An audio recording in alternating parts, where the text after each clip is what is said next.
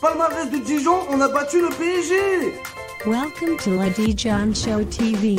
Les notes en ce moment de Dijon Show, je trouve que c'est du foutage de gueule et des insultes. Non Mais y a pas comprend Pour gagner des matchs, il faut avoir un peu l'âme d'un guerrier. Les gens m'appellent là au pays Baba Neymar. Et il fait le signe C'est terminé Naïm City Bonsoir à toutes et à tous, bienvenue, bienvenue dans une nouvelle émission, le micro show, la quatrième déjà du genre.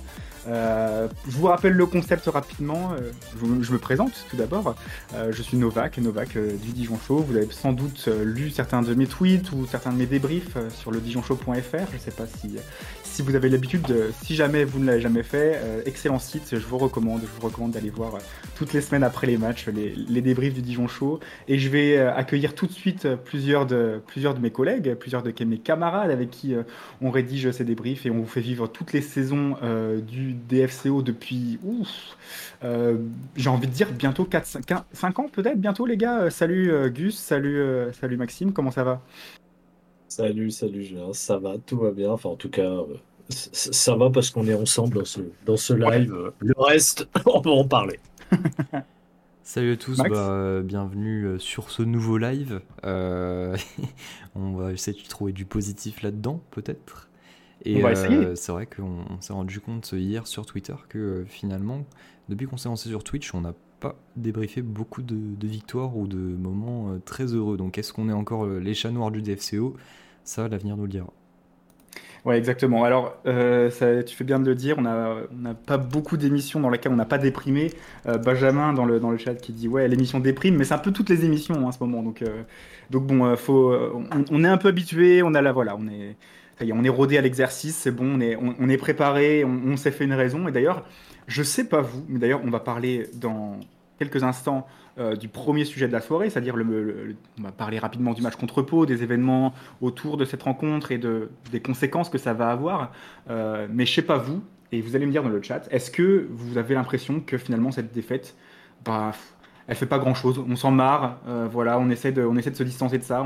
J'ai l'impression que c'est pas si grave que ça, qu'il y a autre chose dans la vie que le football, bien sûr, mais surtout que ce club-là, il ne nous représente plus et que, et que s'il coule, c'est pas, pas si grave que ça. Peut-être que je me trompe, mais, euh, mais, mais- mais dites-moi, dis-moi ce que vous en pensez. Bah tiens, déjà, Enguerrand, est-ce que, qu'est-ce que tu en penses avant que, avant que je vois quelques réponses dans le chat euh, euh, des gens qui nous écoutent? Ouais, c'est, en fait, c'est, marrant parce que d'un côté, il y a effectivement, enfin, on le sent, même, même quand on regarde les réactions sur les réseaux, même, même au stade, en fait, j'étais au stade pour le match et voir comment beaucoup de gens réagissent, en fait, il y a, vraiment une impression de résignation, de, de lassitude, dire ouais, bon, ok, car une défaite, euh, whatever, ça change rien. Euh, Et d'un autre côté, euh, comme, comme le dit, euh, ouais, c'est Kessox qui le dit dans le, dans le chat, euh, bah, c'est, probablement le match qui, qui peut-être nous fait, nous fait basculer définitivement vers la, vers la N1 parce que c'était, ouais, c'était le match contre le premier non relégable. euh, Ça, ça nous met maintenant à 5 points, de, à 5 points du premier non relégable. Donc, euh, c'est, c'est peut-être le match charnière de la saison. On le saura, on le saura dans, quelques, dans quelques semaines. Mais... Donc, c'est un, peu, c'est un peu bizarre. C'est qu'à côté, en fait, c'est un match super important. Euh, mais en fait, euh, ouais, il y a un côté de. Ouais, bah. En fait, c'est, ouais, il y a un côté de résignation et d'habitude qui fait que. Il y aura eu des réactions beaucoup, beaucoup plus exacerbées pour parfois une simple défaite euh, quand on est en Ligue 1 ou même d'autres saisons. euh, là, en fait, euh, ouais. Limite, on a l'impression qu'on s'en fout un peu. Ouais, je vois. Salut Fwish euh, sur le chat, euh, première fois avec nous, salut, bienvenue. Et salut Tisma, voilà, que j'ai vu aussi faire mettre son premier message, donc bienvenue, installez-vous. On fait une petite émission d'une heure pour parler effectivement de, bah, nos sentiments autour, autour du club. Avant que je donne la parole, Maxime, j'ai vu effectivement quelques commentaires qui disent, disons que ouais, la défaite contre Pau a acté la descente. Paquito qui dit aucune âme cette équipe, mais la défaite fait très mal. Euh, Il y a Tom du 34 qui ironise, qui dit on va devenir le PSG du national. Euh, et Joe qui dit perso je suis très déçu le club est lâché par les supporters et par son président je suis pas d'accord avec toi Joe Euh, j'ai eu l'impression franchement euh, que les supporters étaient carrément au rendez-vous euh, pour ce match-là à Pau. Euh, D'ailleurs, on peut saluer la superbe, la superbe opération du club qui a fait toutes les places dans le stade à 5 euros seulement. Et franchement, il y avait du monde. Y avait, on était presque 8700, 8750, je crois. C'est quand même une belle affluence pour un, un- match à cette période de l'année en Ligue 2, alors qu'on est certainement sur le pire DFCO de l'histoire du club, hein, parce que je suis sûr que même l'équipe de Ligue 1 euh, qui a fait les 12 défaites d'affilée, elle met une vitesse à cette équipe-là. hein. Donc, euh, euh, franchement, euh, moi je pense que les supporters l'ont- l'avaient pas lâché avant la rencontre. Donc, euh, donc je suis assez, euh, assez étonné de lire ton message. Est-ce que tu penses pareil, Maxime? Est-ce que tu penses euh, comme Joe? Euh, excuse-moi, je retrouve pas son commentaire, je voulais le relire euh, exactement. Euh, le club est lâché par les supporters Ouais, et par son président, c'est ça? Non, moi Ouais, je suis d'accord ouais, avec toi, Julien. euh, le- les supporters ont pas lâché le club. On est toujours là, même si on en dit du négatif, ça veut pas dire qu'on a lâché le club. Même si en tribune on, on siffle, bah non, bah, on, on revient quand même au stade, on, on a toujours le- l'espoir. Si les supporters avaient lâché le club, on ferait pas des affluences à 6, 7, 8 000, ça c'est sûr. Hmm, effectivement. Donc là, c'était. euh, En tout cas, c'était en tribune, c'était un beau match. Euh, Enguerrand, toi qui étais, toi qui étais au stade, dans le stade, on a senti d'ailleurs, et ça faisait un petit bout de temps qu'on n'avait pas vu peut-être euh, euh, Gaston Gérard euh, autant en forme, mais forcément avec l'affluence ça a aidé, avec la domination aussi, on pourra en reparler rapidement, la domination de l'équipe dans le jeu, euh, au niveau des, des situations, voilà, de la possession, euh, ça a pu aider. Mais voilà, on a, j'ai l'impression, vu de la télé puisque je n'étais pas au stade, euh, que euh, y avait il y avait tout ce qui avait tout ce qui allait tous les bons ingrédients pour aller chercher cette victoire qui nous relancerait. Est-ce que est-ce que tu es d'accord? Est-ce que Ouais, bah en tout cas dans le. Alors c'est vrai qu'au début, mais ça c'est peut-être lié bah, au fait que comme il y avait eu, il y a eu toute l'opération du club, il y a sans doute des gens qui, qui sont venus au stade, qui, qui, qui sont peut-être pas forcément habitués à venir au stade et tout. Et au début, c'est vrai que l'ambiance était un peu, euh, un peu timide. On a des fois vu des ambiances un peu plus chaudes, même avec moins de monde euh, dans le stade. Euh, puis avec le premier but, avec le but de l'ouverture du score de Paul, carton rouge après et tout, ça, ça a mis un moment en fait à se décanter. Mais après, en fait, quand on a été réduit à 10 et que, et que l'équipe a, en fait, a, pas lâché, a essayé de pousser, on a eu, on a eu pas mal d'occasions. À un moment, on aurait pu plusieurs fois revenir à un partout et tout. Là, vraiment, dans le stade, il y a eu, enfin, il y a, commencé à avoir eu vraiment une grosse ambiance et tout. Et c'est vrai que c'est, enfin, là, il y avait, euh, et c'est ce qui est assez frustrant, c'est qu'il y avait tout pour faire un peu le, l'exploit, en fait, euh, euh, c'est un truc, un scénario de fou avec, euh, un retournement de situation, on arrive à égaliser, voire à gagner à 10 contre 11, euh, et qui, euh, qui peut être un peu le match qui, qui te retourne complètement pour la fin de saison, qui te redonne une dynamique, parce que tu fais un petit miracle à domicile dans une grosse ambiance et tout. En fait, il y avait tous ces ingrédients-là, et c'est... euh, et en soi, enfin, franchement, il y a eu plein de matchs où les, où les joueurs ont... Enfin, ça se voyait qu'ils en avaient rien à foutre, et bon, après, on parlera d'autres trucs où, bon, il y a des comportements de joueurs qui sont très discutables, mais globalement, sur... euh, sur la deuxième, euh, deuxième mi-temps, euh, pour le coup, ça a vraiment joué. Il y a, vraiment certains joueurs qui sont décarcassés. Donc, c'était. même si c'était pas un match de fou techniquement et tout, il y a eu, y a eu des, passages où il y avait vraiment de la, la ferveur et tout. Et, c'est d'autant plus frustrant en fait que ça que, ça n'ait pas tourné, qu'il n'y ait pas eu qu'il y ait pas eu un truc, parce que pour une fois, il y avait. on peut dire qu'on aura presque mérité un petit coup de pouce du destin pour une fois. Euh, je vois des commentaires dans le chat parce que j'ai posé la question euh, pour, euh, pour anticiper la suite. Est-ce qu'on méritait un peu plus qu'une défaite? Est-ce qu'on méritait au moins un point, une victoire peut-être?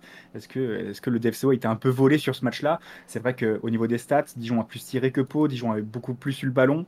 Et globalement, on a une sens- sensation de domination, surtout en deuxième période, parce que la première était très équilibrée avec deux équipes nazes, très clairement. Et la deuxième, on a vu Dijon qui a dominé. Euh, c'était pas suffisant avec l'infériorité numérique. Et tout le monde répond dans le chat non, non, on mérite rien, euh, non, clairement pas, on méritait pas de gagner. Euh, comme quoi, le discours d'Omar Daf, qui dit on méritait de 100 fois de gagner ce match-là, on a, on a ultra dominé, tout ça. Bon, je, caricature un petit peu, mais c'est ce qu'il a dit dans la conférence de presse d'après-match qui était diffusée sur Twitch. D'ailleurs, on peut remercier quand même le DFCO de, jouer le jeu et de diffuser pour les supporters après chaque rencontre et aussi avant chaque rencontre toutes les conférences de presse du coach. Euh, mais, mais visiblement, euh, le- l'entraîneur, il a l'air de soit il a, soit il est complètement à côté de la plaque, soit il dit ça pour, euh, je sais pas, remonter le moral de ses joueurs, euh, pas les accabler. Mais, j'ai l'impression qu'il a, il est, il n'arrive pas à se remettre en question, il n'arrive pas, à, il arrive pas à voir les choses telles qu'elles sont réellement. Maxime, toi, qu'est-ce que tu en penses? C'est quoi ton point de vue là-dessus? Moi, je pense que c'est un, entraîneur qui manie bien la langue de bois. Euh, il dit pas forcément ce qu'il pense. Euh, il fait de la communication, il communique pas forcément bien parce que euh, nous, on, a marre hein, d'écouter ses conférences de presse, que ce soit d'avant-match ou d'après-match, c'est toujours la même chose et c'est des propos qui sont délirants par rapport à ce qu'on voit sur le terrain. je préfère la, franchise d'un Garande qui clairement met en lumière tous nos, tous nos, problèmes hein, plutôt qu'un entraîneur qui se voile la face en tout cas qui montre, qui se voile la face en conférence de presse, alors que euh, peut-être qu'il n'en en pense pas moins, peut-être qu'il pense comme nous. Hein. Ouais, sans doute, mais en tout cas, devant la presse, il dit, euh, il dit pas, euh, il dit pas en tout cas la, réalité des choses, parce que Dijon ne méritait pas forcément de gagner cette, cette rencontre. Et tu parlais de Garande, d'ailleurs, il y, a une interview sur malique2.fr de, Patrice Garande qui parlait notamment de, la saison de Dijon et surtout du fait qu'il savait que que euh, y avait pas tout, euh, il fallait de l'exigence partout dans toutes les composantes du club et elles n'y sont pas. C'est pour ça qu'il n'avait pas voulu rester. C'est pour ça qu'on l'a remplacé par par Omar Daf qui visiblement se, contentait de, moins que ça. Euh, autre question, je vais regarder un petit peu les commentaires. Manjon est plus réaliste que Daf. C'est vrai que Manjon avait donné une interview sur, France Bleu et le bien public aussi. Hein, il avait fait ça. je pense que les joueurs ont lâché Daf, nous dit Dan Dan. Dans ce cas-là, c'est grave et dans ce cas-là, il faut peut-être changer le coach. Et moi, je me dis, en temps normal, la trêve internationale, 10 matchs avant la fin de la saison, c'est le moment idéal pour lancer une saison, pour euh, une série, pardon, pour euh, pour euh, faire voilà faire. C'est peu dommage, mais bon voilà, le, coach c'est aussi le, fusible qui saute quand ça va pas. là, quand, il a l'air de pas avoir les solutions, peut-être que c'est le moment idéal pour le changer. Mais il n'y a aucune rumeur, aucun bruit qui, qui, dirait que le coach Omar Daf pourrait quitter le club dans les prochaines semaines et être remplacé, ni, même par, ses adjoints pour la fin de la saison. Donc c'est j'ai bien l'impression qu'on est parti pour avoir Omar Daf jusqu'à la fin de la saison. Et toi, est-ce que tu comprends euh, ce choix, Gus? Ah non, non, moi j'estimais déjà qu'il fallait le changer à, à, euh, la mi-saison, enfin, au, moment du mercato hivernal, parce que, euh, évidemment, ça n'a rien de comparable, ce que je veux dire, mais on a vu même en Ligue 1 et tout des équipes qui étaient, qui étaient au fond du trou sur la première partie de saison, mais vraiment au fond du trou. Euh, qui avait un effectif pas, euh, pas mauvais, mais peut-être des joueurs qui étaient mal exploités et tout, et qui, depuis qu'ils ont changé de coach, ont fait des, euh, ont fait des séries de dingue. Alors évidemment, c'est pas comparable, c'est pas du tout le même niveau technique, les mêmes moyens et tout, mais ça, ça prouve que même si c'est pas automatique, il y, a, il, y a, il y, avait peut-être quelque chose à tenter, surtout qu'on a un effectif, même s'il il est clairement déséquilibré, et que et c'est l'autre problème, c'est qu'il n'a pas du tout été renforcé au mercato d'hiver, mais euh, il y, avait certainement mieux à tirer malgré tout de, malgré tout de cet effectif. Et euh, alors, on n'a pas fait au mercato d'hiver, ok, fine, mais là, je, suis d'accord avec toi. Euh, là, maintenant, il faut un miracle, mais vraiment un miracle, statistiquement, en termes de dynamique, tout ce qu'on veut, il faut un miracle pour qu'on se maintienne. ce miracle-là, on l'aura pas avec DAF. Ça, c'est clair, c'est net, c'est précis. Si DAF reste, le, le DFCO terminera en National 1. Il n'y a aucun doute là-dessus. donc après, euh, tenter sur 10 matchs de faire quelque chose pour essayer de, voilà, de, de, provoquer un miracle un peu à la. Euh, euh, alors, je sais plus quand était arrivé Duprat cette saison-là, mais à la Toulouse en 2014-2015, je sais plus, là où il sauve à la dernière journée. Ça peut être des trucs comme ça, évidemment. Là encore, je ne voudrais surtout pas d'un Duprat ou d'un mec comme ça, mais on peut toujours tenter un miracle. Mais pour tenter un miracle, faut se donner la chance, et c'est clairement pas avec DAF qu'on le fera. Euh, maintenant, je pense que le problème, c'est que DAF est clairement un problème. L'autre problème, c'est le président Elcourt qui clairement a, complètement lâché l'affaire, ne sait plus où il en est, n'est plus capable, je pense, de prendre de décisions. Et du coup, c'est pour ça qu'on que, je, certains le disaient dans le chat et malheureusement je les rejoins. Je pense que je pense que DAF restera euh, et que euh, bah, avec les avec les conséquences que, que ça entraînera. Mmh. Alors, je suis pas forcément d'accord. Enfin, entièrement d'accord du moins. Euh, DAF, c'est un des responsables, mais euh, ceux qu'on doit accuser le plus, c'est les joueurs qui, euh, à mon sens, sont clairement surcotés et se voient beaucoup trop beaux. DAF n'arrive pas à les, à les raisonner, c'est sûr, il n'arrive pas à les mettre dans les meilleures conditions pour qu'ils performent. Je pense que le problème, il est vraiment mental. on a des joueurs qui se donnent pas parce qu'ils se croient trop beaux. Euh, et ça, c'est le principal problème, hein, je pense. Euh, peu importe l'entraîneur qu'on peut avoir, personne ne réussira euh, si on n'influe pas un, choc mental ou enfin une, réelle prise de conscience du, niveau réel des joueurs. Je vois dans le chat des. Alors, Tukios, dont c'est la première fois dans le chat, première intervention masterclass déjà, puisque tu me dis Duprat, pourquoi pas? Il n'y a pas forcément beaucoup de choix sur le marché. Bon, moi, Duprat, je suis absolument contre, surtout vu, vu ses dernières sorties et vu comment il a mal vécu euh, la descente avec Sainté déjà. Bon, après, c'est particulier comme club, euh, la SSE, euh, mais je suis, totalement contre. Euh, t'as- je pense que c'est avec, humour. Benjamin qui nous dit Corinne Diacre est dispo. Voilà. Il y a des gens qui veulent, qui enlever DAF et mettre Manjon en, en coach principal sur les dix dernières journées avec les amendes qui vont avec. Euh, Gabin, euh, pour la première fois dans son chat, euh, dans le chat, pardon, salut Gabin qui nous dit Je pense que puis Dalloglio, c'est le recrutement et les choix tactiques qui sont merdiques. Bah oui, clairement, ça c'est. Ça, je pense qu'on ne sera pas beaucoup à te, contredire ici. Euh, bon, euh, en tout cas, je pense que c'est vraiment pas d'actualité le sujet, euh, le sujet de changer de coach. Malheureusement, on, finira la saison avec, avec les personnes qui nous ont mis dans cette situation et ça donne assez peu de peu d'espoir sur l'avenir et on reviendra un petit peu sur, sur la fin de saison et sur le calendrier qui nous attend dans la troisième partie. Mais je crois qu'en Guérant, tu avais un, sujet à aborder avant ça, quelque chose qui s'est produit à, la fin de la, rencontre contre Pau et que, que tu voulais, dont tu voulais parler. Euh, ouais, ouais, effectivement, j'ai vu d'ailleurs que, euh, je crois que c'est Paquito qui l'a qui l'a évoqué vite fait dans le chat. En tout cas, je pense qu'il parlait de ça. Euh, puisque effectivement, il s'est passé un petit épisode avec euh, avec euh, en fait après le match. En gros, pour, pour pour expliquer un peu le truc, après le match, après le coup de sifflet final, il y avait une opération un peu de promotion, donc du club en partenariat avec, je crois que c'était le casino de de Centenay ou je sais plus. Euh, je crois que c'était ça.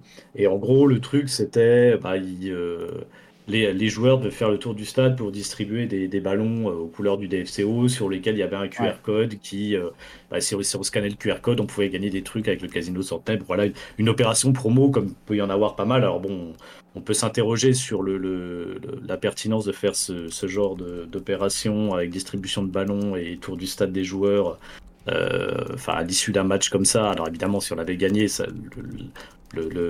l'atmosphère aurait été différente, mais c'était hyper risqué. Alors peut-être que le club n'avait pas le choix dans la date, etc. Bon, peu importe.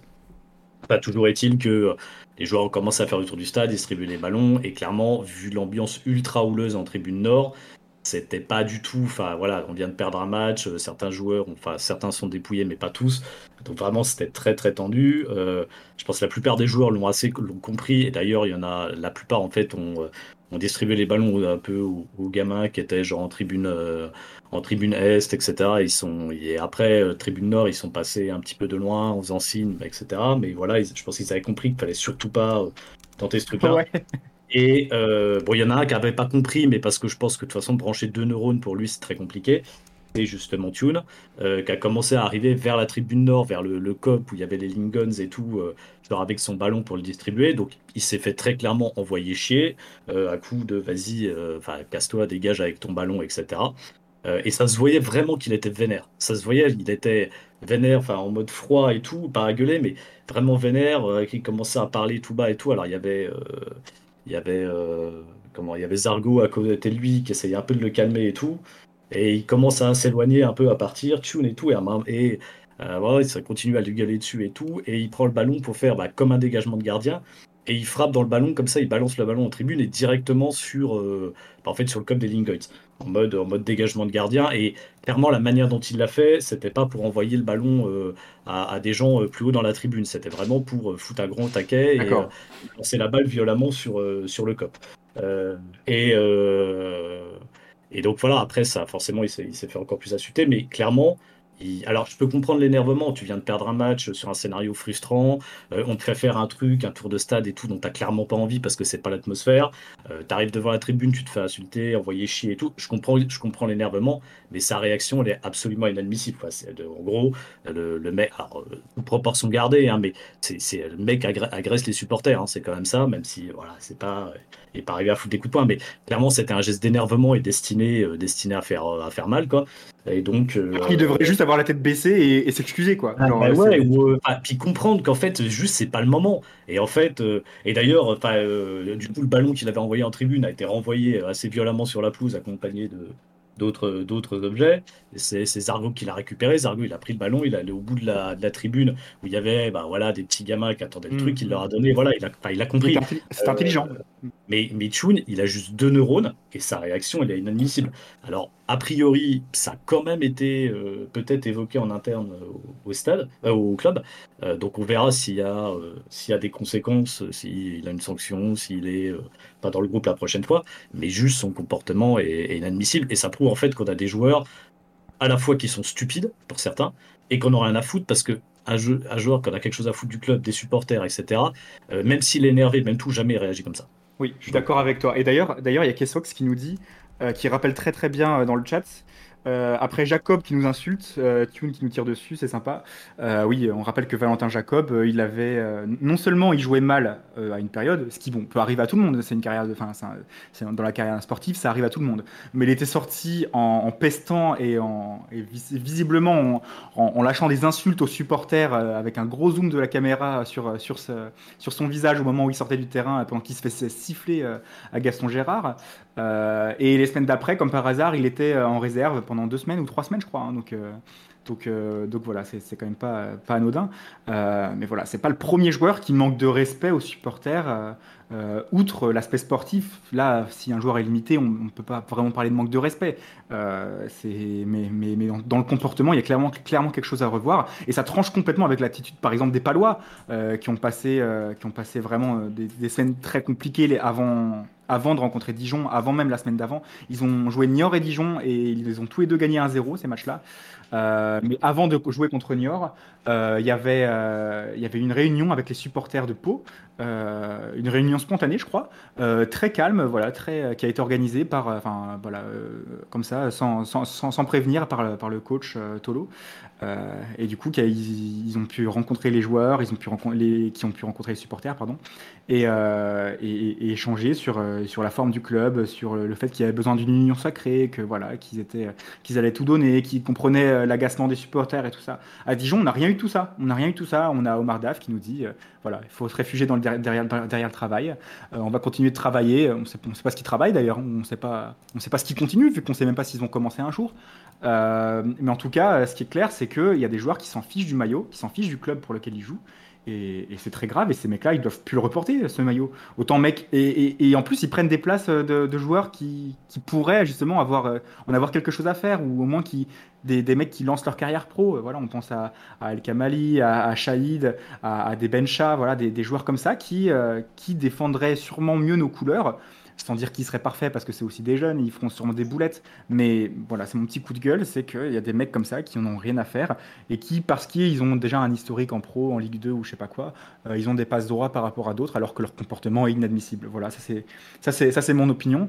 Euh, Maxime, est-ce que tu sens toi aussi a ce club-là, c'est ces joueurs, c'est cet effectif, euh, ne s'identifie pas à ce maillot, ne, ne, représente pas ses supporters ou ou que il est comment dire, sont ils sont juste déconnectés de la réalité et qu'ils ils s'en fichent si, le club tombe en N1, ils vont trouver un autre projet, tu penses? Bah oui, totalement. Et le pire, c'est que nous, on s'identifie pas à eux. Et euh, c'est pas, c'est pas vraiment un reproche. Mais bon, euh, c'est pas comme ça qu'on va arriver à, les soutenir davantage. Euh, même un, Jordan Marié qui euh, caractérise, euh, enfin qui traduit un peu le mieux, je trouve, au sein de l'effectif, les, valeurs du club, de par son ancienneté et le fait qu'il soit formé à Dijon. Même lui, il est en grande difficulté et on, a du mal à lui trouver des excuses quand on, le voit sur, euh, sur le terrain. Et voilà, c'est une équipe qui manque de caractère et qui manque de, valeur. Et euh, de toute façon, quand on descendra en National 1, et, euh, je me fais pas de soucis pour euh, l'ensemble de l'effectif, ils trouveront tous une porte de sortie. D'ailleurs, on a énormément qui sont en fin de contrat. Je pense que oui, ils trouveront forcément un autre club pour, euh, pour jouer. Donc euh, voilà, je pense qu'ils se font pas de soucis, ils ont pas la pression euh, de la N1. J'ai- j'ai- J'aimerais quand même rebondir sur un truc, c'est que des joueurs pros, il y en aura forcément allez, 62 moins cette année. Enfin, des joueurs dans des clubs pros, il y en aura 62 moins l'an prochain et encore 62 moins la saison suivante. Pourquoi? Parce qu'avec la réduction de la Ligue 1 à 18, puis de la Ligue 2 à 18, euh, on perd 4 clubs professionnels en théorie, hein, euh, tant qu'il n'y a pas une Ligue 3 professionnelle et que ça paraît très très très loin de ça. Donc euh, des joueurs professionnels avec des contrats à plein temps et surtout les bons salaires qui vont avec la Ligue 1, le haut de la Ligue 2, même, le bas de la Ligue 2, hein, je suis sûr qu'il y a des très bons salaires aussi. la preuve à Dijon. je suis pas sûr que tous retrouvent des projets, en tout cas pas tous aussi bien payés. Alors que si tu restes à Dijon euh, en maintenant le club, au moins euh, tu, vas au bout de ton contrat ou alors tu trouves un autre projet après euh, en ayant une meilleure réputation que si tu as fait descendre le club qui était censé quand même figurer dans les, dans les, dans les meilleurs. On a le cinquième budget de Ligue 2 cette saison, on avait des, gros, des ambitions, on avait soi-disant voilà, des, un, mercato ambitieux. Je veux dire, quand même, tu fais, tu fais venir des mecs comme, comme Chandé Silva qui était à West Ham, si je dis pas de bêtises.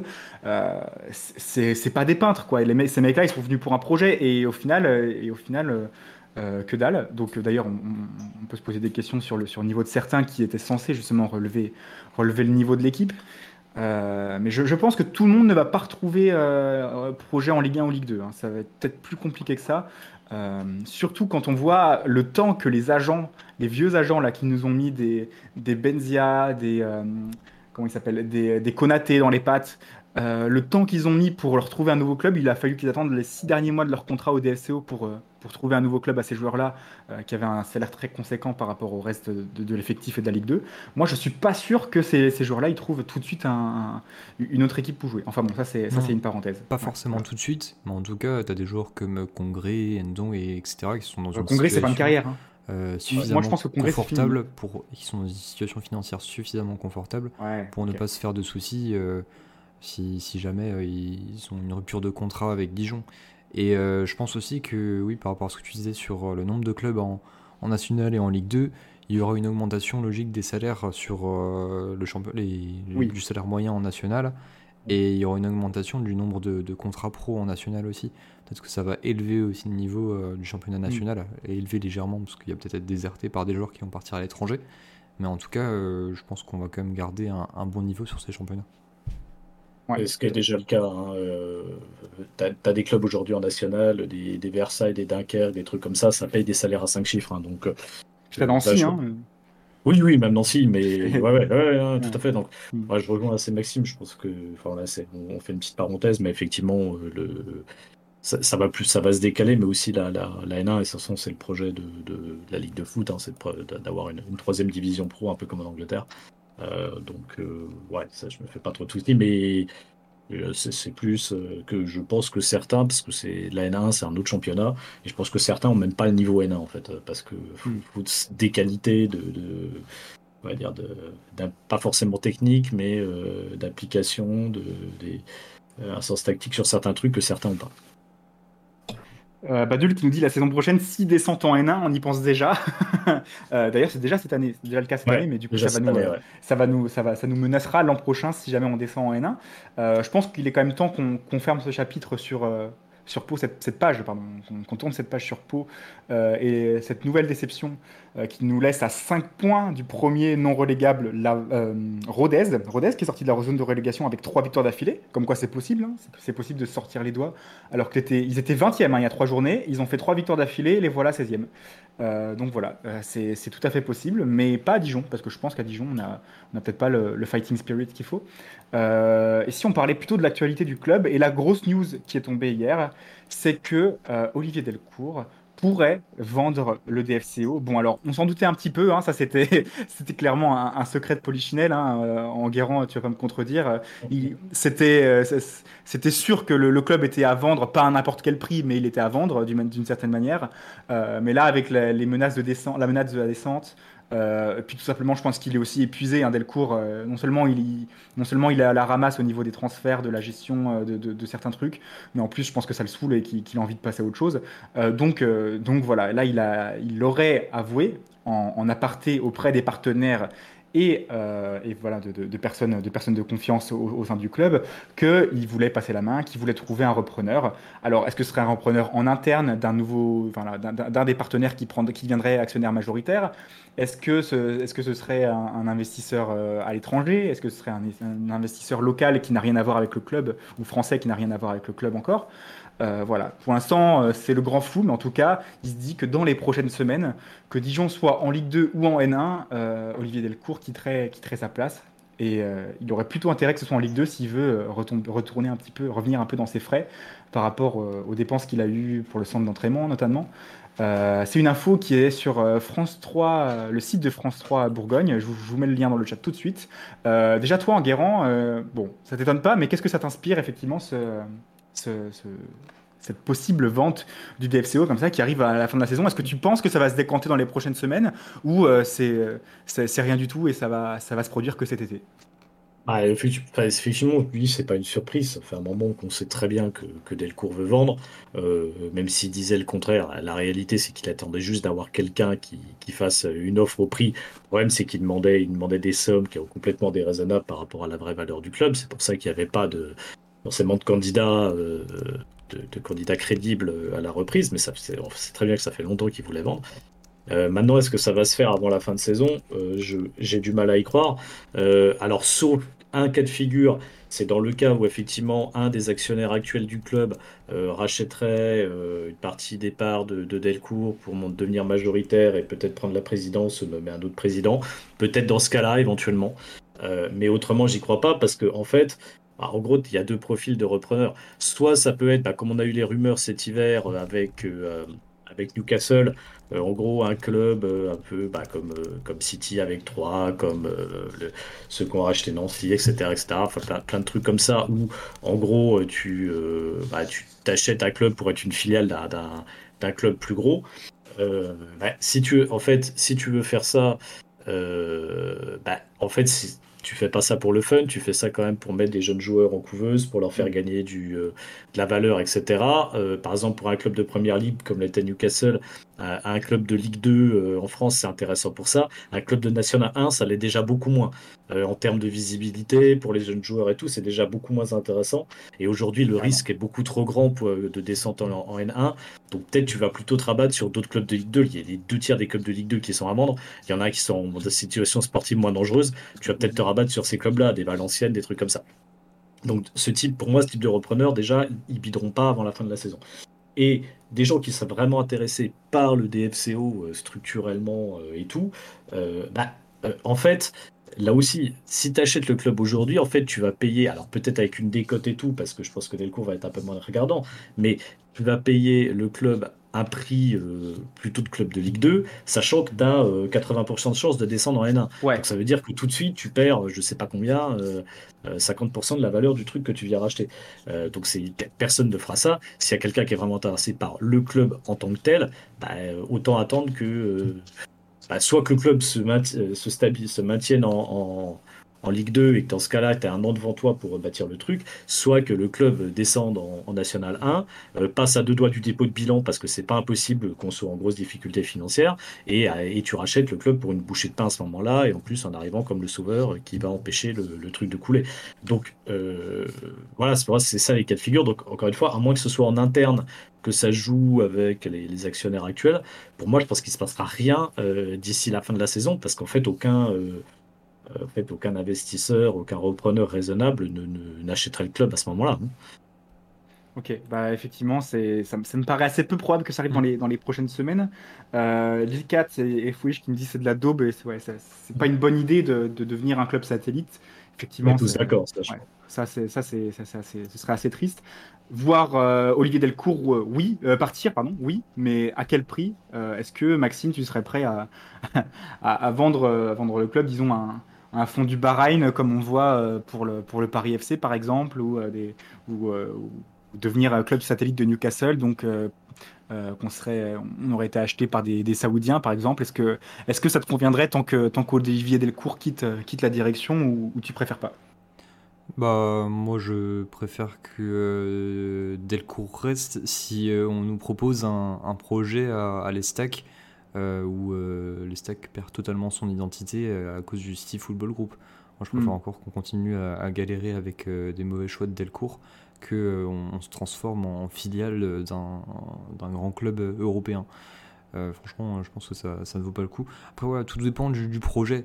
Euh, si on a un projet comme Toulouse, euh, bah c'est génial, hein, parce que c'est un grand groupe qui possède d'autres clubs et qui possède aussi tu Toulouse. parles de- Tu parles de Redbird qui a, qui a, qui a aussi le Milan AC et, euh, et du coup Toulouse, oui. Exactement, Mais je crois aussi aux- plus, aux j'avais plus le, le nom en tête.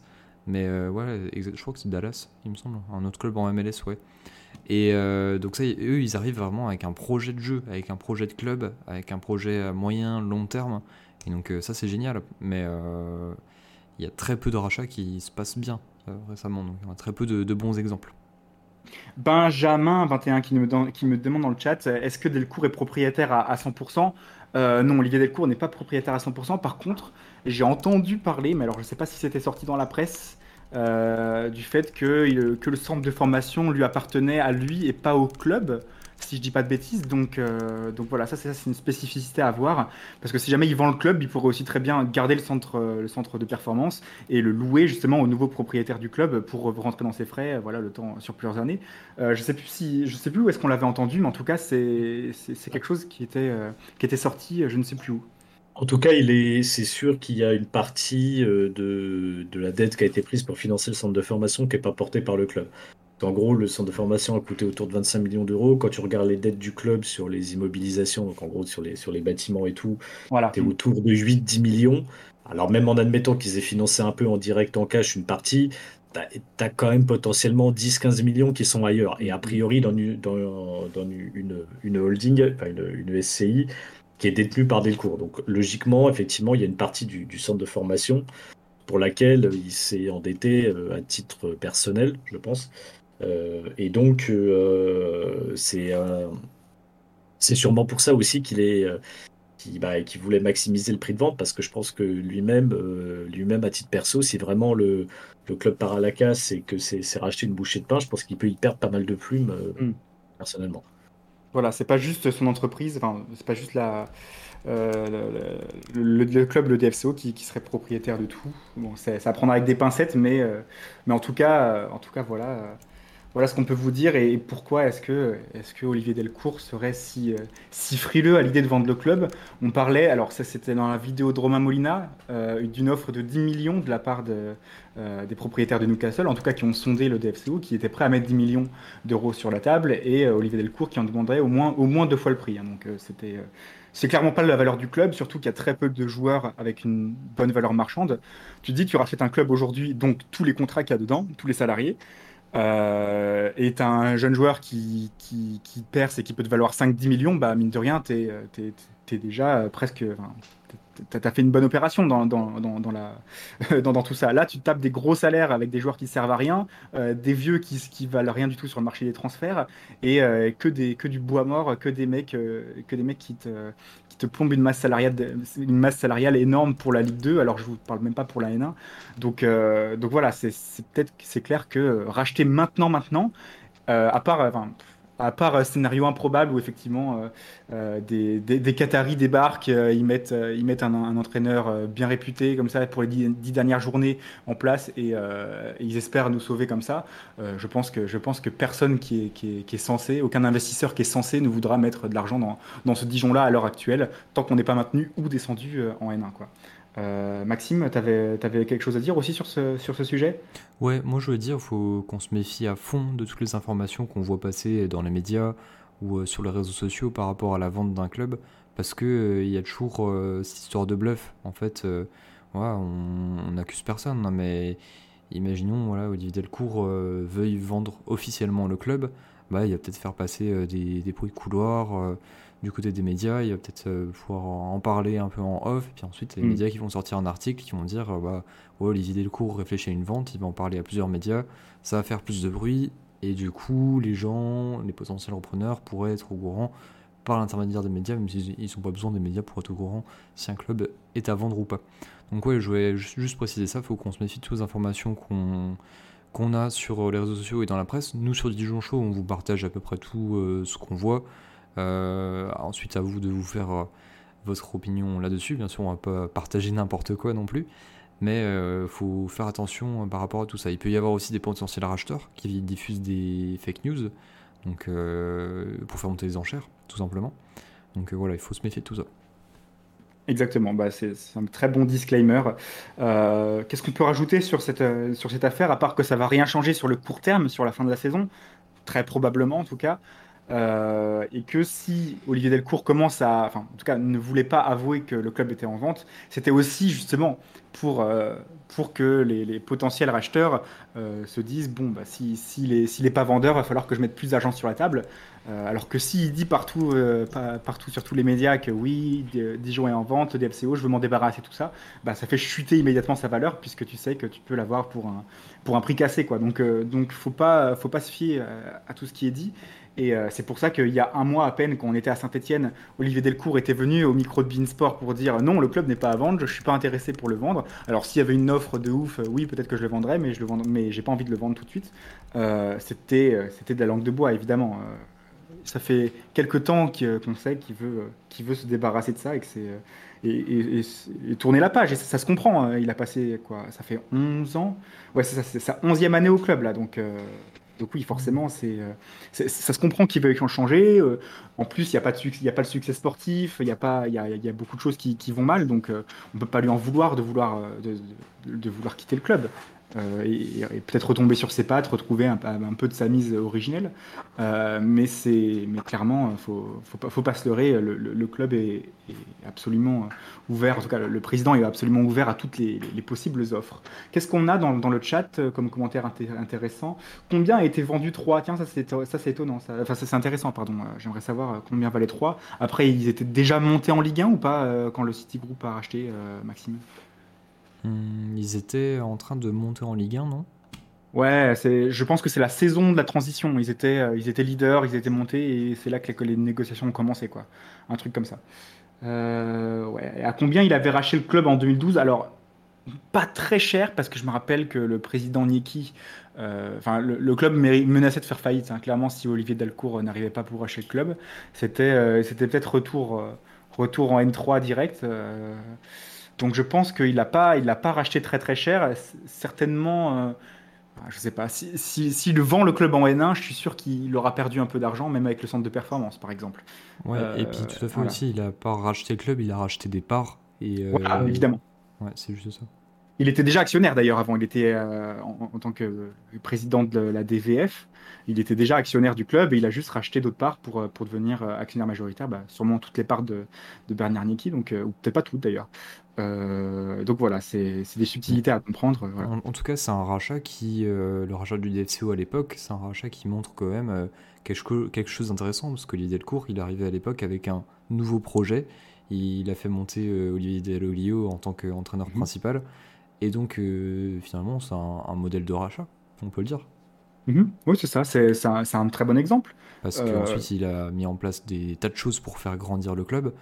Et euh, faut pas cracher sur tout ce qu'il a fait euh, depuis son arrivée, Olivier Delcourt. C'est bon, les, les cinq dernières années là, qui sont très difficiles. Mais en tout cas, on peut saluer tout ce qu'il a fait au début pour euh, remettre les choses à plat et pour, euh, comment dire, euh, assainir les finances après le départ de- du président Niki. Euh, alors, il y avait, qu'est-ce que, je vois? Euh, Joe qui nous dit dans le chat, oui, les, les joueurs qui achetaient, ils les achetaient avec le revenu du club, comme les droits TV, sponsors, etc.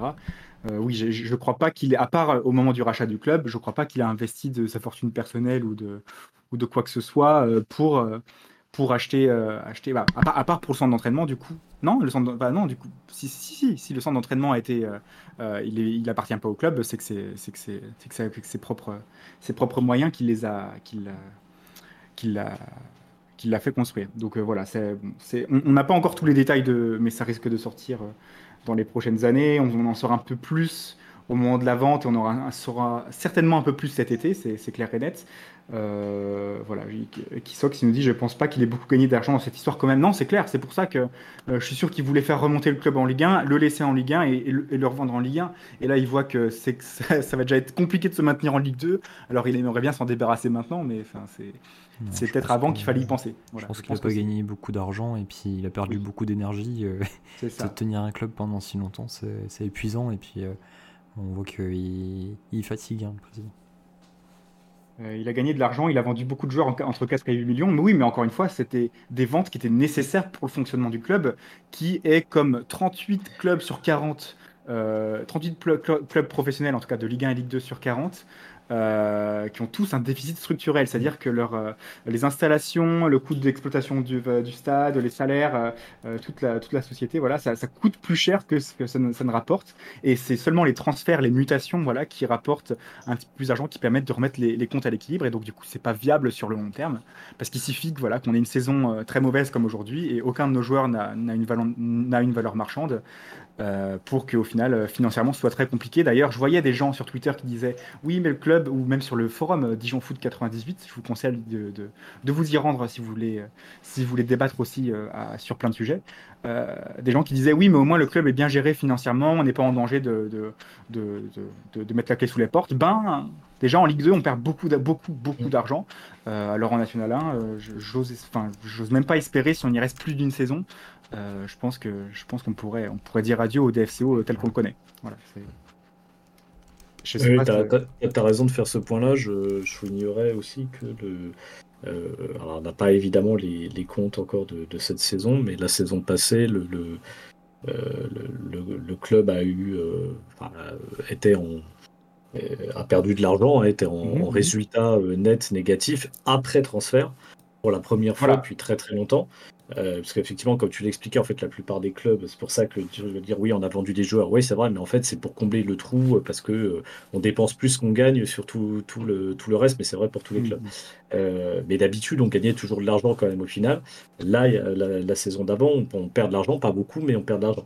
Il y a eu, y a eu un, un nouveau prêt garanti par l'État, je crois, de, de la- les, Oui. fameux PGE, qui ont eu un nouveau de environ 2 millions, je crois, qui a été, qui a été souscrit aussi. Il y a eu le litige, enfin la conclusion du litige sur les licenciements de, de Dalloglio, qui a coûté un peu plus d'un million, euh, même non, même plus- beaucoup plus d'un million, un million deux ou un million sept au club. Mm. Euh, donc il y a, euh, attention, les comptes du club sont plus si solides que ça. On n'est pas dans des situations méga scabreuses comme certains clubs, mais en cas de descente en N1, vu les coûts de fonctionnement du centre de formation, ceci, cela, attention quand même. Euh, c'est euh, si smooth que ça, hein, quand même. hein. Surtout qu'on n'en voit pas le retour sur investissement, parce que des mecs comme Shahid, qui pourraient potentiellement, tu vois, s'il avait fait une saison même moyenne euh, avec nous, qui, même s'il ne nous avait pas aidé à nous maintenir, ad- admettons, il aurait déjà engrangé d'expérience pour continuer en N1 l'an prochain, et s'il refait une bonne saison, voilà, tu, fais, tu, fais, tu fais du bénéfice. Là, littéralement, tu as un centre de formation et un centre d'entraînement qui coûte cher à faire fonctionner, qui coûte cher à construire, et, et tu vois aucun résultat ni sportif, euh, ni aucun, aucun bénéfice euh, financier, euh, aucun bénéfice, dans, tes, dans tes ventes, puisque tu fais jouer aucun jeune. Donc c'est ça qui est étonnant. Tu fais des mauvais résultats avec les joueurs qui sont censés être expérimentés. Pourquoi est-ce que tu tentes pas avec des jeunes? Parce que évidemment, on peut avoir l'argument de ah ouais, mais il est pas prêt pour ce niveau-là. Ah ouais, mais ça peut le cramer. Ah ouais, tout ça. Mais au final, final, qu'est-ce qu'on qu'est-ce qu'on a à perdre? Euh, de plus que, ce qu'on fait en ce moment. C'est ça aussi qui est, difficile à comprendre avec la, politique de, ce club-là qui dit s'appuyer sur la formation, voilà, on va investir dans les jeunes et tout ça. Je sais bien que ça se se produit pas du jour au lendemain, mais quand tu as un ou deux bons joueurs par génération qui commencent à pointer le, bout de leur nez, et on parle pas de mecs qui vont jouer en équipe de France, hein. on parle des mecs euh, voilà, qui, feraient une carrière modeste en Ligue 2, euh, peut-être en bas de tableau de Ligue 1, euh, mais qui pourraient se revendre cet été, parce qu'il y a aussi tous les... l'argent de CVC aussi qui va complètement arroser la Ligue 1 alors que la Ligue 2 est, est- est tout à fait oubliée. Mais avec tout l'argent de CVC, il y a des clubs de Ligue 1 de bas de tableau, même des promus euh, de Ligue 2 qui pourraient effectivement être intéressés euh, euh, à faire un petit peu plus de transferts payants euh, l'été prochain. quoi. C'est pour ça que c'était vraiment le bon moment pour faire jouer ces jeunes, même s'ils n'étaient pas forcément prêts. Et c'est- ça qui est dommage quand on voit, on voit les résultats sportifs ça- avec des joueurs expérimentés qui ne nous apportent rien. Voilà. Euh, Voilà, Benjamin qui nous dit Bordeaux cette année, la moitié de l'équipe a moins de 20 ans. Bordeaux c'est particulier parce qu'ils n'ont pas eu le choix. Mais oui, effectivement, ça marche super bien et, euh, on voit après s'il y a aussi le, fait que c'est Bordeaux, c'est un club prestigieux et ils sont deuxième de Ligue 2. Euh, mais on a vu qu'ils avaient des, offres réalistes de 10 millions, euh, 15 millions pour, pour certains de leurs jeunes joueurs cet hiver, alors qu'ils avaient fait que 6, mois en Ligue 2. Voilà, ça n'aurait pas été le cas du DFCO, mais, mais il y aurait forcément des joueurs qui auraient, qui auraient gagné une certaine cote et qui auraient pu nous permettre justement de, rééquilibrer les comptes, parce que ça va être bien nécessaire, surtout si, si on redescend. Voilà. Euh, voilà pour ce, petit aparté. Euh, ouais, Guy Caldo qui nous dit des joueurs avec des valeurs du, avec les valeurs du club. Ça commence par des jeunes joueurs de la formation. Il y a aussi voilà les valeurs du club et le, le- respect de l'institution, le respect du DFCO. Ça, on en parlera aussi euh, dans d'autres émissions effectivement. Euh, je vous propose qu'on passe à la dernière partie de l'émission, qu'on regarde le calendrier, euh, le calendrier du, DFCO jusqu'à la fin de la saison et qu'on se prononce chacun notre tour, qu'on fasse un petit peu un, petit débat. Voilà, Euh, où est-ce que vous voyez Dijon prendre des points à droite à gauche euh, en fonction des, 10 dernières journées restantes? 10 journées, ça veut dire 30 points à prendre, ça veut dire euh, on a 5 points de retard seulement, donc c'est tout à fait faisable mathématiquement, hein. on va pas enterrer le club non plus à ce stade, c'est possible de lancer une série et de, et de s'en sortir. Seulement le maintien, mathématiquement, ça devrait se jouer autour des allez, 41 points minimum, je dirais. Euh, il en faudrait sûrement 43, voire 44 pour être sûr d'être d'être sauvé. Euh, et aujourd'hui, on a 20. euh, J'ai pas les chiffres en tête. 26, non, 25, 26. À mon avis, ça se jouera à moins. hein. Moi, pour moi, ça se jouera en dessous de 40. hein. Le- Quand tu vois quand même les, Ouais. les- les équipes, euh, des équipes qu'il y a, je suis pas sûr que Ça joue. tu vois la dynamique de, du. Quand tu prends entre la 15e et la 20e place, le nombre de points par match, pour moi, ça se jouera quand même. Ah, Ouais, ici, peut-être à 31 points en 28. euh, 16e, Ouais, pardon, ouais, t'as mais à- 31 à- points en à- 28 matchs. 40, à peine 40, 41, 42. peut-être. Ouais, c'est ça, ça va jouer à 41, 42. Pas plus, pas plus. Voilà, donc on imagine qu'il nous faut 15, 16 points au moins. Mm. Euh, dire, euh, c'est, c'est peu probable qu'avec 14 points, tu te maintiennes là, euh, très clairement. C'est possible, hein, mais c'est peu probable. Donc, euh, donc voilà, on va 14, essayer. Ouais. 14 points en 14 points en 10 journées, sachant qu'on en a pris 26 en 28 journées. Voilà, c'est ça. Donc c'est un, c'est un rythme de première partie de tableau, genre 8e, 5e place à peu près qu'il faut, qu'il faut avoir. Euh, ouais, où est-ce qu'on va les trouver, ces 14 points? Bah, Je vous propose qu'on qu'on regarde ensemble. Euh, alors Maxime, je te prends totalement de court. Est-ce que tu penses que c'est possible qu'on affiche une, une capture d'écran avec les dernières journées euh, qui nous restent ou, euh, ou pas du tout euh? Euh, ouais, Bon, là, je, vais, je vais compliqué. le faire. Je suis sur le site Flash Score et partenaire du Dijon Show. Excellent site. Super. Et ben écoute, on va, on va commencer à en parler. Là, là pour Ouais, l'instant, c'est la trêve internationale. C'est ça, on peut commencer à parler. Je vous dis là directement. On joue Caen à l'extérieur, on reçoit Mhm. Rodez et on se déplace à Quevilly. Alors, quand à l'extérieur, pour moi, on fait zéro point là-bas. Et en plus, à l'extérieur, euh, on rappelle que Dijon a pris euh, une seule fois trois points, euh, qu'une seule victoire cette saison à l'extérieur. Et on va pas se mentir, avec le recul, on avait peut-être un petit peu de chance de le faire. C'était euh, sur la pelouse de Metz en- au mois d'août. C'est notre, euh, notre dernière victoire avant, euh, avant le début de notre série.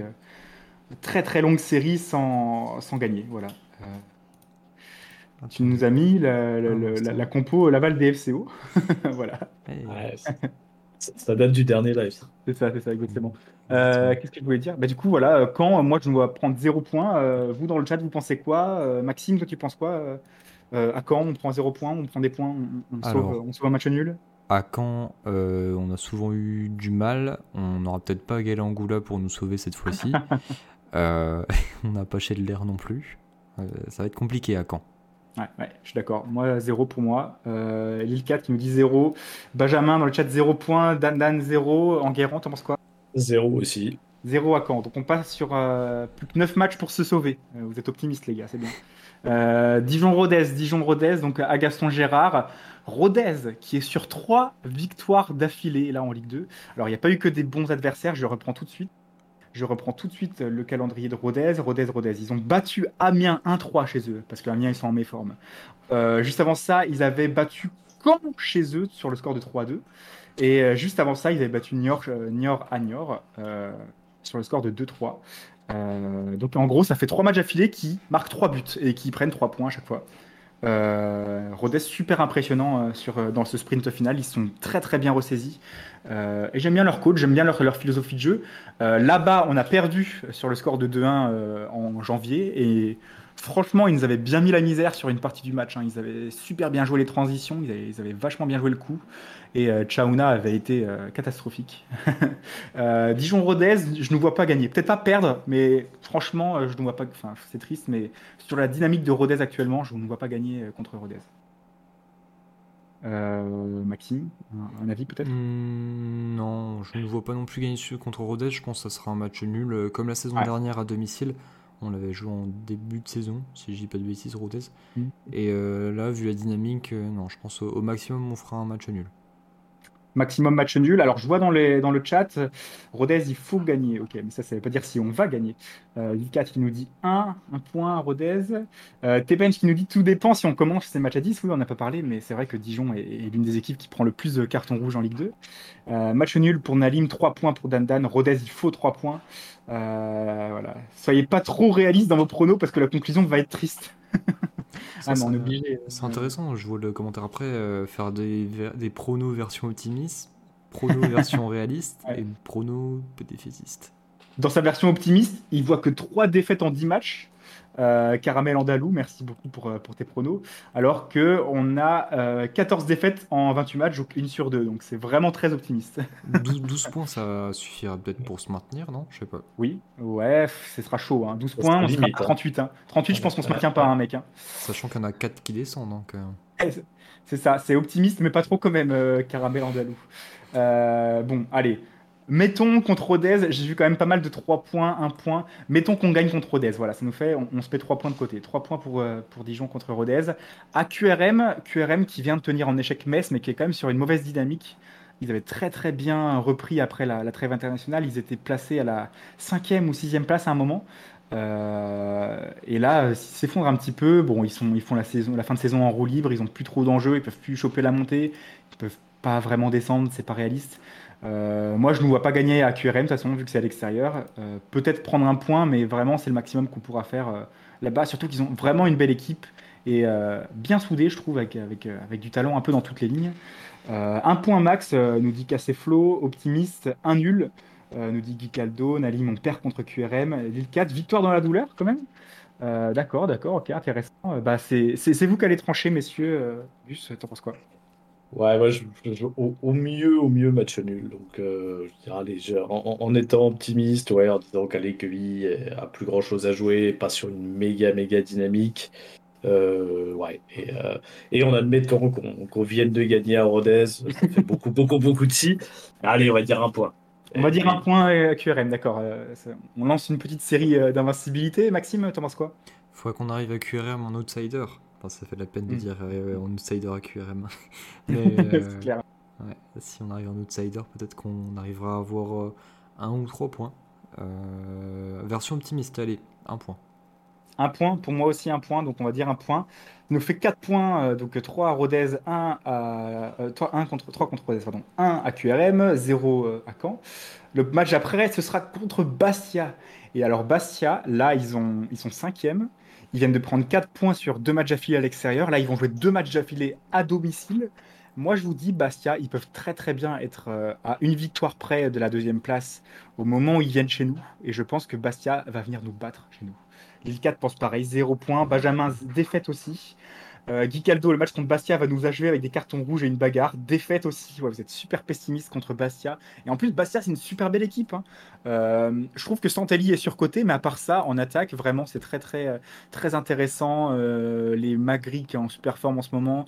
Alfarella, quand il veut, ça peut être un super joueur de Ligue 2 aussi. Tu as des, pistons qui sont vraiment intéressants. Tavares, Bonnert et bien sûr Van Den.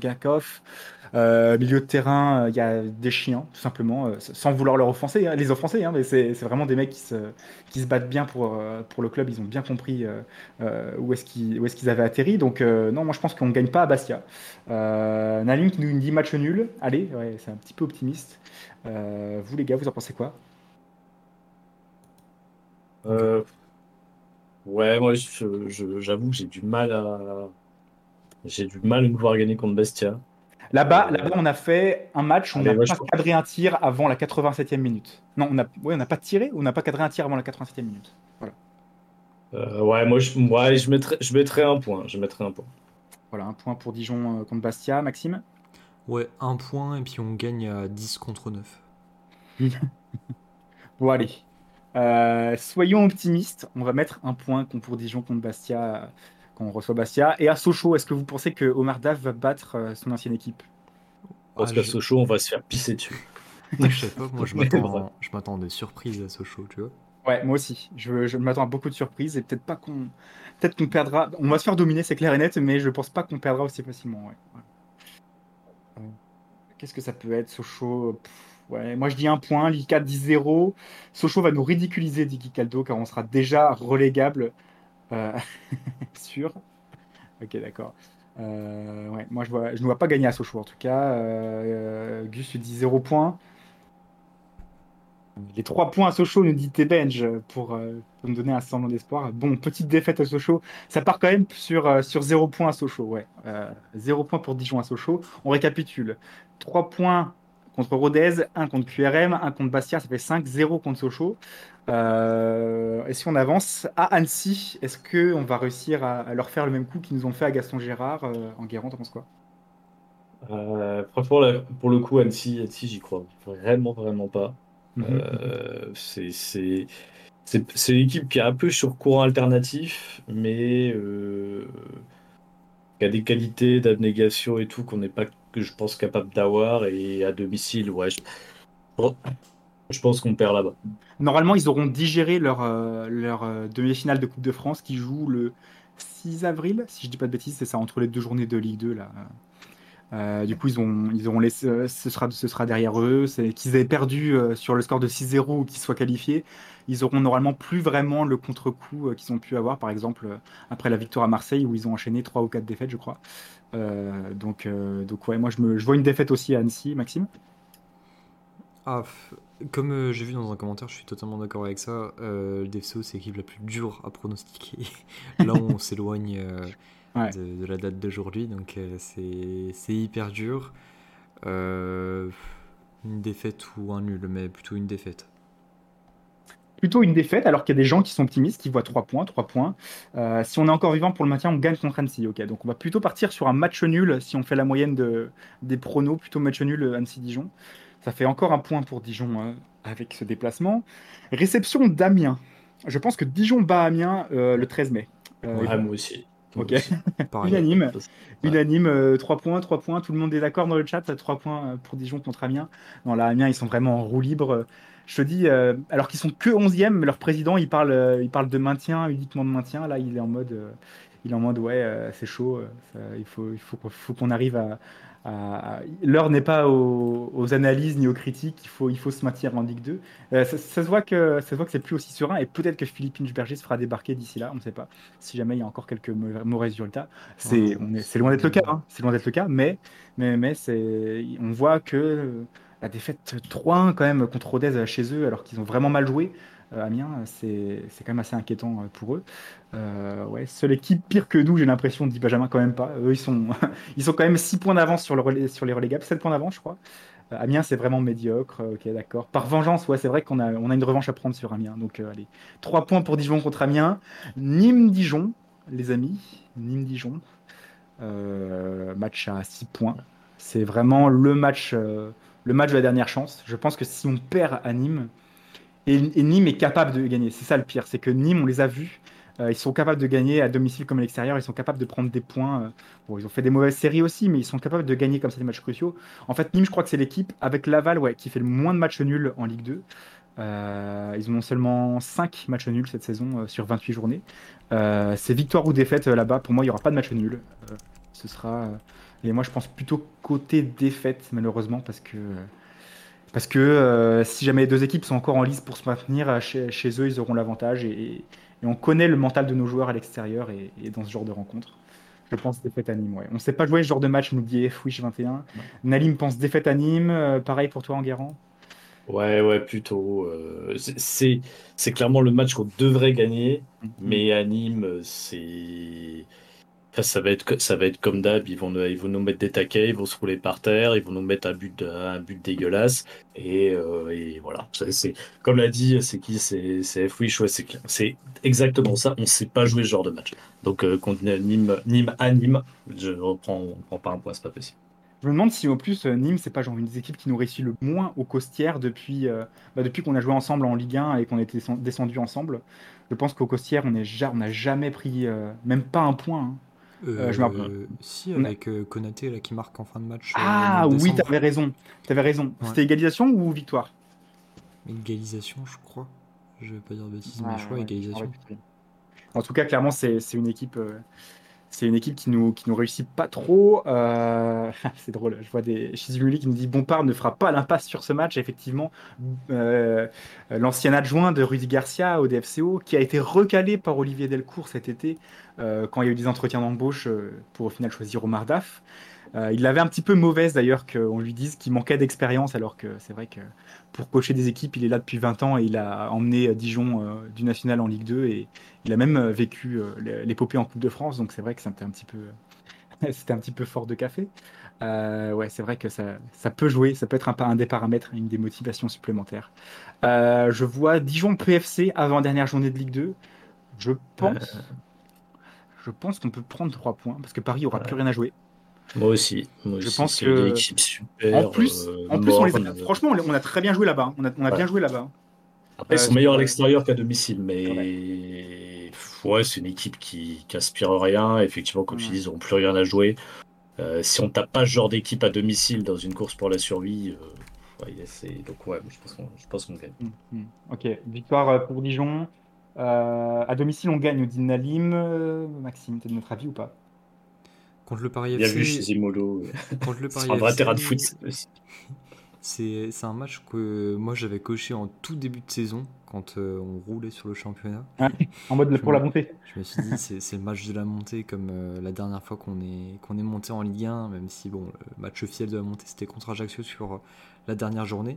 Mais euh, ouais, je crois que c'était une 36e journée où euh, Mhm. on fait un super match et puis on, bon, on valide quasiment la, la montée contre le Paris FC. Donc j'avais bien noté cette, euh, cette euh, date-là. Malheureusement, ça sera peut-être euh, le match de la descente. on ne sait pas. C'est possible. hein. le scénario inverse. Bah, si, on a, si, on, si on reste à, 5 points d'écart, techniquement, deux journées avant la fin, on serait, on serait encore dans les clous. Enfin, on pourrait encore mathématiquement se sauver, même si ce serait quasiment impossible. Euh, ouais, c'est vrai que ça pourrait être le match de la descente. C'est ça. Et au match aller, donc euh, à Paris FC, euh, on était, on a fait un match euh, tout à fait moyen, mais je pense qu'on avait quand même euh, la place quelque part sur ce match-là. Ouais, c'est ça. Et puis d'ailleurs, il a fallu, euh, il a fallu un but euh, assez, assez chelou en fin de match. euh. Je me je me demande s'il n'y avait pas une main d'ailleurs sur ce, sur ce but-là. Enfin, il y avait eu, il y avait une sorte de litige ou je sais pas quoi. Et là, pour le coup, j'étais d'accord avec, avec Daf, même s'il fallait pas se réfugier derrière ça. Sur le, le but parisien qui faisait perdre Dijon dans les, dans les arrêts de jeu. Euh, après l'égalisation euh, de Chandé Silva en deuxième mi-temps. Euh, et le dernier match de la saison, Le Havre-Dijon, en croisant les doigts pour que Le Havre ait déjà chopé le titre, et comme ça on n'en parlerait plus. C'est aussi possible que ce soit le match où, bah, bien sûr, Le Havre continue sa, série d'invincibilité et, et met un, record absolu. Bon, alors, il y a, dix- il y a 10 journées d'écart et ils peuvent très bien perdre 9 fois avant ça, hein, mais, ça peut être un match où ils voudraient absolument ne pas perdre, en tout cas, devant leur public comme ça. Je vois pas Dijon gagner au Havre, mais s'ils ont plus rien à jouer et que nous, on joue notre vie, peut-être un point là-bas. Peut-être un point là-bas, parce que franchement, le Havre, ils perdent beaucoup de points en route. hein. Ils, ils- ils Ouais. perdent, ils perdent jamais, mais ils gagnent pas si souvent que ça. Je suis d'accord. Je, je pense qu'on peut prendre un point parce que, à mon avis, ils seront champions. Enfin, ils seront sur de montée, ils seront champions. Mm. Ils voudront faire la fête à domicile pour le dernier match. Et dans ce genre de contexte, c'est assez fréquent que les équipes euh, gagnent pas, voire perdent. Alors, je ne vois pas forcément gagner là-bas, mais prendre un point, ouais, ça me paraît, ça me paraît jouable. Surtout si on est encore en, euh, en course pour la survie. Hmm. Fouiche qui nous dit ils vont jamais perdre pour le dernier match, Le Havre. Naline qui nous dit Le Havre déjà champion, on gratte un point. Tebenj pareil. Le Havre qui fête le titre à domicile. On va prendre une leçon, nous dit Fouiche.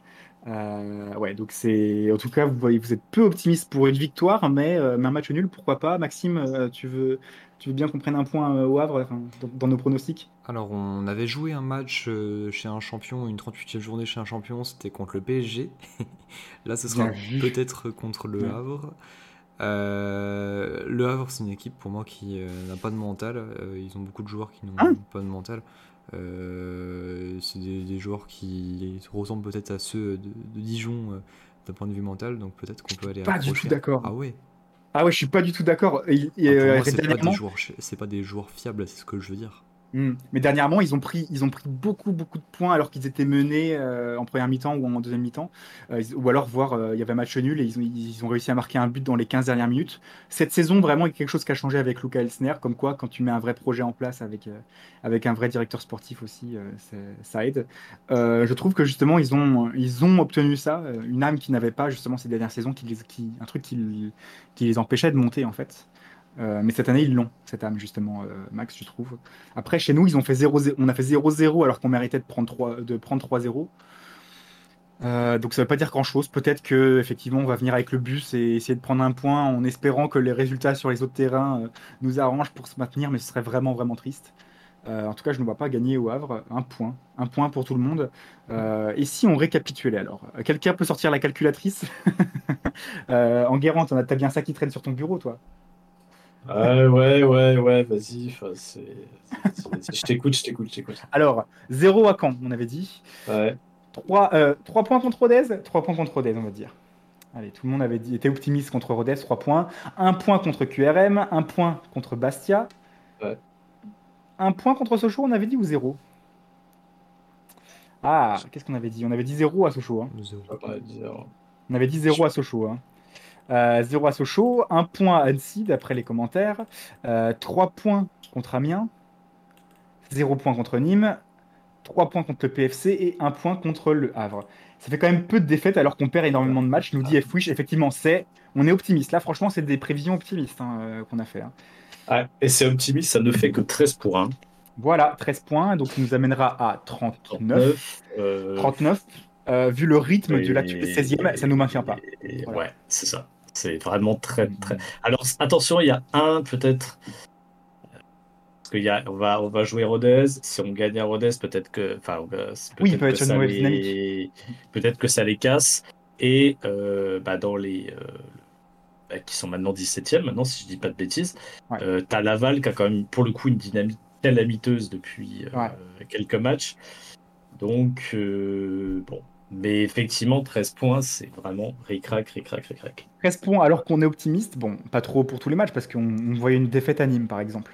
Alors que Nîmes c'est une équipe qui est Mhm. largement prenable, mais on voyait une, une défaite à Nîmes. Donc on était quand même plutôt optimiste dans l'ensemble. On prend que 13 points. Il faut en plus espérer que les autres, les autres clubs perdent des points. Euh, mais en fait, on voit 10 matchs, il y a vraiment, en fait, il y a vraiment la place. Il n'y a, il y a pas, il y a pas d'équipe imbattable. Même Sochaux à l'extérieur, on peut prendre un point, même s'ils sont de leur course pour la montée, on peut, on peut très bien aller leur prendre un point. Même au Havre, on peut aller leur prendre un point. Il n'y a rien d'imbattable. Et, su- et surtout, euh, même si on n'a pas mathématiquement notre destin en main, ça va changer sur les, dernières, les prochaines journées parce que euh, il suffit qu'on lance deux victoires euh, sur les 29e et 30e journées et on serait déjà à un point de, admettons, Rodez. euh, après les avoir battus, donc, euh, donc on serait dans, dans de bonnes conditions pour se maintenir. Euh, il reste à, à lancer cette série, Maxime. Est-ce que, est-ce que tu l'envisages? Ouais, comme tu dis, euh, c'est une histoire de série. Euh, on a des séries de défaites, on en a connu beaucoup. Et des séries de victoires qui. pas connu beaucoup, mais en tout cas des séries de bons matchs. On, était, on a un petit espoir avec euh, ce match contre Metz, ce match à Valenciennes, ce match contre Grenoble aussi, la victoire contre Grenoble. Donc, mine de rien, on était sur une petite série. Euh, là, on, sur le dernier match, bon, on n'a pas montré notre meilleur visage, mais on a vu largement pire. Donc, euh, mine de rien, dans les attitudes et dans le niveau, on est sur un semblant de série. On peut compter là-dessus pour euh, rattraper les points qui nous manquent. Euh, je vois des commentaires euh, qui sont drôles. Il n'y a rien d'abattable, nous dit Guy Caldo en me citant. Mais nous, on est totalement battable. Voilà, on est l'équipe, on est une des équipes qui perd, qui le plus de ces matchs. Donc voilà, c'est 14 défaites, hein, 14 défaites en 28 matchs. Si on rajoute la 15e en Coupe de France, ça fait 15 défaites en 29 matchs. C'est plus de 50% de défaites pour Omar Daf depuis son arrivée. C'est quand même assez, assez grave. Voilà, je pense que je pense qu'on a tout dit, les gars. Euh, bon, soyons optimistes. Est-ce que, allez, euh, tour de table, Dijon se maintient en Guérin ou pas à la fin de la saison Je- on, on clip ça et on, et on, et on ressort ça, on ressort ça à la J38. Malheureusement, non. Pour moi, je pense Max. qu'on se maintiendra pas. Maxime, Non plus, j'y crois pas vraiment. Hmm, on n'y croit pas, on n'y croit pas et on est un peu résigné. Moi non plus, j'y crois pas. Ah, c'est dur, ouais, c'est dur les gars, je sais, mais bon, euh, il faut s'attendre au pire comme ça. Au pire, on sera, moins déçu. On sera moins déçu si jamais ça se produit et ça, fera une bonne surprise si jamais on arrive à, s'en sortir. Enfin, je vous, invite quand même à vous rendre au stade encore, à, les encourager, à pas harceler les joueurs sur les réseaux sociaux, ça sert à rien, ni même, euh, euh, les CM euh, du club, euh, voilà, ça sert à rien de les, harceler et de les insulter après une défaite et tout ça. voilà, c'est pas, eux qu'il faut s'en prendre. D'ailleurs, pas mal d'emplois qui vont être menacés au club en cas de descente, ce qui est, qui est assez triste. Euh, mais voilà, en tout cas, euh, j'espère que j'espère qu'on va tenir la route, qu'on aura des, un sujet beaucoup plus intéressant et beaucoup plus optimiste à aborder euh, le 21 du mois prochain, parce qu'il y a moyen qu'on fasse, qu'on fasse une mission le 21, le 21 avril, les gars, non C'est quoi, c'est quoi le 21 avril? Ah, c'est un vendredi soir, voilà, C'est un 21h. vendredi soir, c'est la veille d'un Dijon-Bastia.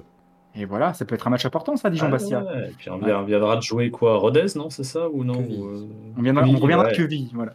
Il y aura trois journées qui seront écoulées. euh, ouais, trois journées, et bon, ça. On peut être Après- sorti, hein. On peut être sorti de la zone rouge. hein.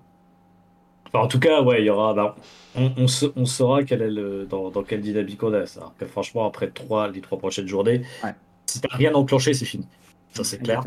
Euh, si t'as enclenché quelque chose, bah. euh, J'y crois pas spécialement, mais c'est ton jeu. Shizumulu, euh, rapidement pour terminer, Shizumulu qui dit est-ce que Daf sera encore entraîneur la saison prochaine? Non, si on est en N1, je pense, hein, faut, pas se, Mm. faut pas se leurrer. Mm, mm, mm. Et heureusement, c'est d'ailleurs pour ça qu'on se demande pourquoi est-ce qu'on tente pas le, le coup de l'électrochoc euh, pour, euh, pour les trois derniers mois. Euh, non, il sera pas avec nous en N1, c'est- ça paraît trop improbable. Et, euh, et euh, Badul qui nous dit on va finir dans le top 10, confiance en Delcourt. Voilà.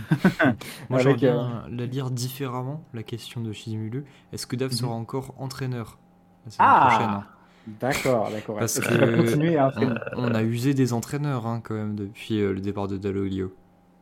Bah, Jobar, il est redevenu adjoint. Ouais, Euh, après longtemps sans euh, vraiment euh, grande réussite, il Ouais. s'est tenté à Boulogne, à Boulogne avec un, un sacré, euh, un sacré raté. Et puis, comme tu dis, Garand n'a pas trouvé non plus euh, de club euh, qui lui convient. Linares, il a rien trouvé. Inares, il vend du vin avec Eric Carrière. voilà. C'est- vrai, c'est vrai, non, mais c'est une très bonne remarque, euh, Chiz, euh, effectivement. Peut-être qu'il sera plus entraîneur du tout l'an prochain. Euh, Ah, si, notre, si notre malheur peut servir à montrer au monde entier la fraude que c'est et que sa carrière s'arrête là et qu'il fasse pas de mal dans d'autres clubs, écoute, euh, il aura peut-être gagné un truc. Ouais, tout à fait. Euh, et pourtant, il a tout le temps le soutien de Robert Malm qui le défend à chaque fois sur Bean, à chaque fois chaque fois qu'on parle de Dijon. Et ça, ça, ça, c'est assez, assez fun à voir. Enfin bon, euh, merci à tous d'être venus pour cette émission qui a encore une fois duré un petit peu plus longtemps que prévu, voilà, euh, 22h20 presque. Euh, vous étiez une trentaine en moyenne toute la, toute la soirée, c'est super cool, on a pu parler. L'émission sera disponible en podcast sur la plupart des plateformes de streaming, Maxime, d'ici demain, si j'ai bien compris. Exactement, là, après l'émission, on va la télécharger, puis on la mettra en ligne en audio sur euh, les plateformes. Des fois, ça peut prendre euh, un ou deux jours en fonction des plateformes. Euh, je crois que Spotify, des fois, ça met un peu plus longtemps. Deezer, c'est plus rapide. Bon, en tout cas, voilà, si vous êtes là, je pense que vous n'avez pas réécouté l'émission, à part si vous avez raté le début. Bon, en tout Ouais, cas, voilà. on, on vous la partagera sur nos réseaux sociaux. Si vous avez arrêté le début, vous pouvez écouter la, première partie. Je vous rappelle qu'on a, on a débriefé un peu le match de Pau, les événements euh, qu'il y a eu autour de, autour de ce match-là. Euh, on a ensuite parlé de la possible vente du club. Et enfin, voilà, on a fini par, euh, par ce, petit, ce petit calendrier, ce petit, ce petit jeu pour voir notre, pronostic pour la fin de saison. Euh, le Dijon Show sur Twitch va se maintenir, rassurez-nous. Bah, on espère, on espère, on, verra. On vous parlera des plans du Dijon Show peut-être euh, cet été en fonction de, ce qui se passe euh, avec, le, maintien ou non. Moi, je vous dis clairement, ma volonté, c'est de continuer, mais on en parlera plus en détail, plus en détail plus tard, euh, quand, on sera un peu plus fixé sur l'avenir du club. Euh, et puis, bien sûr, partagez, euh, partagez cette émission, le podcast, le lien du podcast, quand vous le verrez circuler. Partagez-le autour de vous, voilà, qu'on soit encore plus nombreux la prochaine fois. Merci, merci aux nouveaux, merci à ceux qui se sont abonnés et ceux qui ont parlé pour la première fois dans le chat. On se retrouve euh, en émission très prochainement, j'espère le, le 21 du mois prochain. Et euh, sinon, sur le sur nos réseaux sociaux, je vous mets un lien dans le chat si jamais vous les avez pas tous, Instagram, Twitter, euh, Facebook, voilà, et notre, notre site web, je vous mets un lien immédiatement. Et en attendant, je vous souhaite de passer une très bonne soirée. Salut tout le monde Salut et merci à tous. Bonne soirée, à plus.